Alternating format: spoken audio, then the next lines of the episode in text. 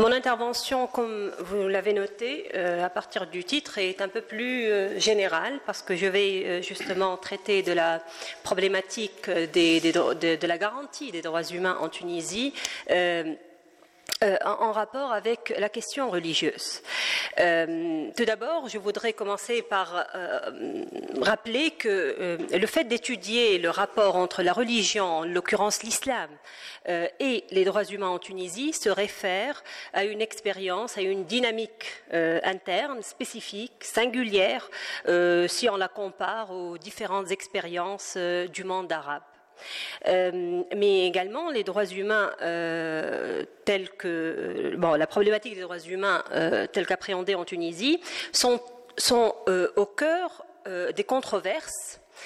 fédérant et synthétisant les antagonismes sur les sujets suivants.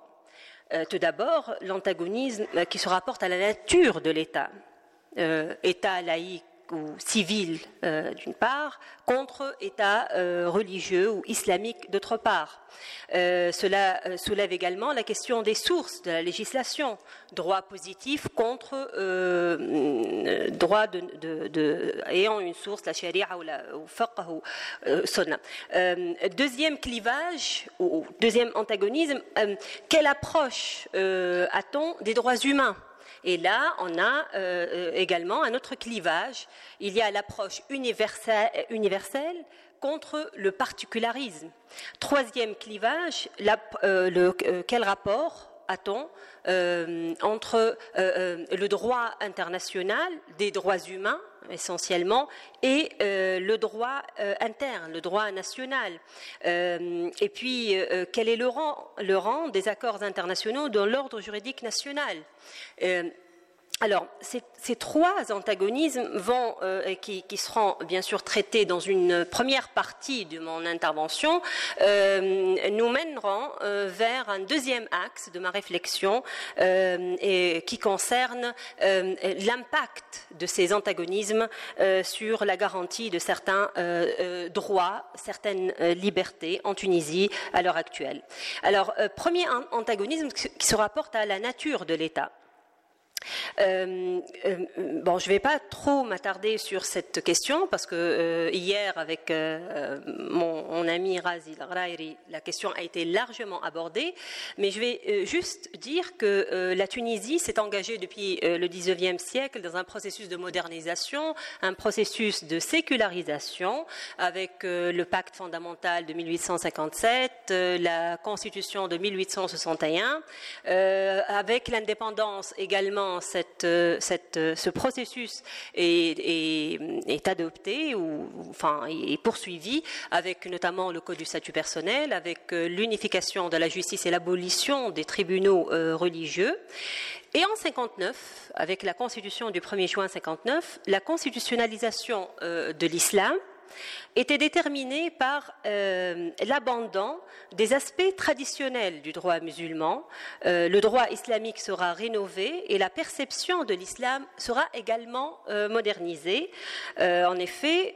contrairement à certains pays arabes où la constitution s'identifie totalement ou partiellement à l'islam, la constitutionnalisation de l'islam en Tunisie était bien limitée. La Constitution va dans un double mouvement, constitutionnaliser l'islam d'une manière limitée d'abord en se détachant des référents islamiques juridiques, formels, classiques, comme la sharia ou la sunna ou le fiqh, et aussi politique, califat. Bon. Ensuite, la Constitution limite euh, la référence à l'islam à certains points qu'on trouve dans l'article premier de la Constitution, euh, l'article qui se rapporte à l'islamité du chef de l'État, également la question du serment euh, que, doit prononcer le, chef de l'État. Euh, mais, dans, ce, dans ce contexte, on a également, on peut constater que les grandes réformes euh, les grandes réformes qu'avait connues la Tunisie depuis l'indépendance, même avant euh, la constitution de 59, se sont attachés à une lecture éclairée de, l'islam pour justifier certaines, certaines de ces réformes. Par exemple, le code du statut personnel de 56 traduisait bien évidemment un volontarisme politique, c'est le droit positif, mais en même temps, les autorités politiques euh, avaient eu recours à une légitime, euh, un, argumentaire religieux. Et cette même approche, on la constate euh, dans l'argumentaire culturel fait, ou civilisationnel si vous voulez, fait dans le rapport de, la Colib en 2018. toujours chercher à ancrer ces réformes aussi dans une certaine lecture euh, éclairée, euh, progressiste euh, de, l'islam. alors, la Constitution de 2014 semble bien évidemment maintenir cette, même approche visant à mettre en place un État civil, tout en maintenant l'article premier de la Constitution de 59. Euh, bien sûr, euh, euh, il y a eu, depuis, la, première constituante, un débat euh, sur le sens, sur la signification de l'islam dans l'article premier, euh, qui, rappelons-le, annonce en somme que la Tunisie est un État dont la religion est l'islam, la langue est l'arabe et dont le régime est républicain. alors la question était est-ce donc la, religion est-ce que cela se réfère à la société ou bien à la Tunisie en tant qu'entité juridico un État, c'est-à-dire une entité juridique et, politique. Mais ce qui est sûr, que dans le contexte, euh, que dans l'heure actuelle, cet article premier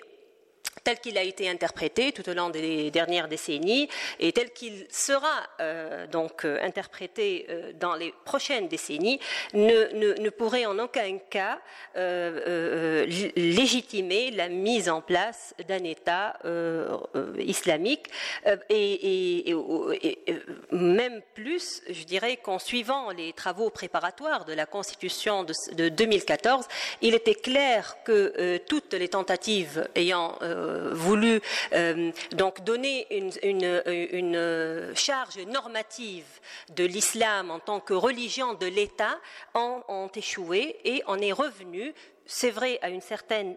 ambiguïté de l'article 1er, mais on a maintenu la version euh, de, 59, euh, voilà, qui était euh, donc approuvée, on va dire, par tous et avait fait l'objet d'un consensus politique. Le deuxième pas qui a été franchi également dans, le sens de, de l'ancrage de caractère civil de l'État, bien évidemment, c'est avec l'article 2 de la Constitution de 2014 qui a euh, explicitement prévu aussi bien, euh, bon, euh, il y a le préambule, mais également donc l'article 2 qui avait tranché la question se, rapportant à la nature de, l'État en stipulant que la Tunisie est un État à caractère civil basé sur la citoyenneté, la volonté du peuple et la primauté du droit. Euh, cette disposition, euh, elle est très importante puisqu'elle est le fruit d'un compromis politique lors de la constituante et elle permet également l'épanouissement des libertés et de l'égalité qui sont souvent, on, l'a remarqué dans le passé, contrariées ou restreintes au nom de considérations religieuse. Euh, et, cette reconnaissance, donc, euh, explicitement du caractère civil, devrait influer positivement sur la protection des libertés individuelles, euh, étant donné que la notion même de civilité repose sur l'idée de la garantie de tous les droits et de toutes les libertés, y compris les libertés individuelle. Euh, euh, l'article 49 également on a une consécration très intéressante en rapport avec le caractère civil de l'État et euh, la garantie euh, des, droits humains, le nouveau article 49 de la Constitution euh, qui se rapporte aux restrictions légitimes aux droits et aux libertés, alors il est explicitement dit que ces restrictions ne peuvent être justifiées que dans la mesure nécessaire au sein d'un État civil et démocratique en plus d'autres critères euh, comme la proportionnalité et euh, le respect de la proportionnalité et, euh, l'importance ou la nécessité donc, euh, euh, euh, cette garantie, bien sûr, pourrait asseoir une meilleure protection des, droits humains. Deuxième clivage, l'approche des droits humains, le, clivage ou l'antagonisme entre une approche universaliste contre le particularisme. Et c'est un deuxième chantier qui se rapporte au caractère universel, indivisible et inaliénable des droits humains euh, et leur primauté sur toute norme sociale ou religieuse qui leur serait contraire. Euh, or, on le sait, l'universalité de la notion même des droits humains est souvent mise en cause euh, au, nom de la diversité des cultures, au nom de la spécificité culturelle. Et on a certains exemples que je vais présenter tout à l'heure. Et puis, euh, pour euh, donc euh, cette, question de, la garantie des droits humains, il y a, je vais citer quelques, quelques exemples de la Constitution de 2014, qui, à partir de, enfin, le préambule, qui se prononce clairement ou exprime clairement son attachement au haut principe universel des droits de l'homme. toujours dans le préambule, il est affirmé que l'État garantit les libertés et les droits de l'homme, et par la suite, tout un chapitre sera consacré aux droits euh, humains dans leur euh, euh, suivant, si vous voulez, cette philosophie générale et universelle en intégrant une dimension globale, interdépendante des droits humains. troisième clivage, le rapport entre droit interne et droit international alors, et le rang des accords internationaux dans l'ordre juridique national. Alors, euh, euh, juste pour rappel, euh, la Tunisie a ratifié la plupart, disons, enfin, pratiquement tous les, instruments internationaux relatifs aux droits humains dans les, les, deux pactes de 66, droits politique et euh, civile, euh, droit socio-économique, avait également ratifié euh, la, Convention sur l'élimination de toutes les formes de discrimination à l'égard des femmes, la CEDAW. mais pour la CEDAW, la Tunisie avait émis certaines réserves, se rapportant essentiellement euh, donc euh, euh, à l'égalité successorale, à l'octroi du nom de la famille aux enfants, à la, qualité de chef de, de, famille, et ces réserves vont être donc levées en 2014. En 2011, euh, il y avait eu un premier pas, mais par la suite, en 2014, le processus de la levée de toutes les réserves euh, donc, euh, a été abouti. Seulement, toujours, il faut rappeler que la Tunisie en matière de, enfin, concernant la CEDAW, il y a toujours la déclaration générale la Tunisie n'a pas euh, euh, donc levé sa déclaration générale selon laquelle l'État tunisien déclare ne prendre aucun acte législatif ou réglementaire en application de la CEDAW allant à l'encontre de l'article du fameux article premier de la Constitution de 59 qui, déclare que l'islam est la religion de la Tunisie et, article qui a été repris bien sûr par la Constitution de 2014. actuellement le rapport en droit interne, droit international, euh, il est on va dire, euh, euh, quelque part réglé par l'article 20 de la Constitution, puisqu'il est clairement mentionné que les traités internationaux approuvés par la, Tunisie donc ont un rang supralégislatif et infraconstitutionnel. Ça veut dire que donc toutes les, lois qui sont contraires à aux engagements euh, internationaux de la Tunisie doivent être revus euh, ou révisés, mais il y a toujours un problème d'application par le juge de tout cet arsenal juridique international ratifié par la Tunisie. Le juge tunisien, notamment le juge judiciaire, euh, se réfère rarement aux traités internationaux pour fonder ses décisions et montre donc un certain conservatisme euh, euh, très inquiétant, notamment en matière de statut personnel, euh, parfois aussi en matière des droits des, enfants, à l'égard notamment de la catégorie de, l'enfant né hors mariage, par exemple sur la base d'une jurisprudence quasi constante, l'enfant né hors mariage est dépourvu de son droit d'hériter, chose que la commission sur la,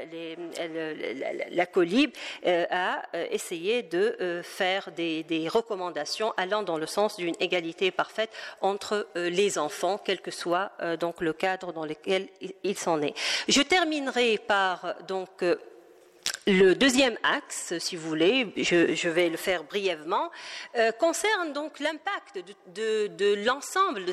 ces, trois antagonismes sur euh, les, droits, euh, les droits humains garantis et sur la manière de, leur de leur garantie. Je vais peut-être me contenter de deux exemples. La question se rapportant à l'égalité homme-femme et euh, deuxièmement, la question se rapportant aux euh, libertés individuelles. Pour l'égalité homme-femme, euh, malgré toutes, tous les, enfin les, on va dire les acquis cumulés depuis l'indépendance, les défis restent inachevés parce que, bon, c'est vrai que, que le code du statut personnel était pionnier en son temps, puisqu'il a aboli, aboli et a sanctionné la politique institue le, divorce par voie judiciaire, interdit le divorce unilatéral du mari. Euh, euh, toutefois, euh, le Code lui-même, en raison de son ambivalence, garde des, poches de discrimination entre hommes et femmes, euh, au, niveau bien sûr des, relations interfamiliales, notamment en matière de droit euh, à l'héritage. Euh, donc, et, là, on, le sait très bien que le droit successoral tunisien, tel qu'il est régi par le code, donc emprunte ces caractéristiques fondamentales du droit musulman. Et, le législateur n'a pas osé vraiment en 56 et même lors des révisions ultérieure bouleverser la matière. Il s'est juste contenté de reproduire le droit musulman dans son interprétation, on va dire, malékite, en faisant quelques emprunts à d'autres euh, à, d'autres rites. Alors, le, actuellement, ce qui est en cours euh, concernant l'égalité homme-femme, et pour justement que cet édifice soit euh, achevé et soit en conformité avec la Constitution de 2014, avec les engagements internationaux de la Tunisie, il y a certains prémices, enfin, de, de, et même des indices qui vont vers l'accélération de ce processus d'achèvement, on va dire, même si c'est vraiment très ambitieux. Il y a tout d'abord la loi intégrale sur la violence euh, euh, faite aux femmes, ou si vous voulez, euh, donc la loi du 11 août 2017 portant sur l'éradication de toutes les formes de violence à l'égard des femmes et qui est très importante puisqu'elle est aller dans le sens de euh, donc euh, euh, vouloir éradiquer, selon une, approche intégrale, toute forme de violence, quel que soit l'auteur de ces violences, quel que soit le lieu où sont commises et quelles que soient aussi les raisons invoquées. deuxième élément très important, la question du mariage, le choix, le libre choix du conjoint. Alors, enfin, brièvement, euh, voilà. Euh, depuis, euh, depuis le 8 septembre 2017, il y a eu annulation de la circulaire 216, donc adoptée en 1973, qui interdisait aux Tunisiennes de se marier à un non-musulman. Cette dernière était contraire, bien sûr, à tout ce qu'on a dit, constitution, engagements internationaux, etc. Euh, et euh, sur la base de cette annulation, les Tunisiennes euh, vont pouvoir se marier avec le conjoint de leur choix quelle que soit la nationalité et la religion de leur conjoint, mais on constate malheureusement la lenteur, une certaine lenteur administrative dans l'application de la nouvelle circulaire et, un certain, et aussi des résistances hein, de, certains corps de métier, notamment l'ordre des notaires. Alors, pour finir, euh, un mot sur les libertés individuelles euh, et, euh, enfin, je vais peut-être me contenter de la liberté de conscience. alors, alors que l'article 6 de la Constitution dispose clairement que l'État garantit la liberté de conscience et de croyance, ce qui veut dire la liberté d'avoir ou de ne pas avoir de religion et aussi la liberté de pouvoir en changer euh, de religion. Alors, euh, les pratiques officielles et les comportements sociaux, notamment euh, par les meneurs, par certains meneurs religieux, ne s'accordent pas toujours avec cette disposition fondamentale. Plusieurs rapports font état de violations de la liberté de conscience par aussi bien des autorités euh, publiques que par des meneurs religieux euh, lors des prêches, etc. par, exemple, on, rapporte que des personnes appartenant à des confessions autres que l'islam par exemple les chrétiens, les, les Tunisiens convertis à la chrétienté, les chiites, les Bahai, euh, donc, ont déclaré avoir subi des comportements d'intimidation de la part des autorités, notamment les services de police, motivés par leur appartenance à euh, une confession autre que l'islam. Également, toujours au niveau des pratiques, la question toujours qui revient, qui devient récurrente, la chasse aux déjeuneurs, au fatar, alors, euh, pendant le mois de Ramadan, sur la base de l'article 226, qui est l'article se référant à l'atteinte aux bonnes mœurs. Euh, et euh, alors, ce que le, la commission, ce que la Colib avait donc proposé, et je vais finir par ça,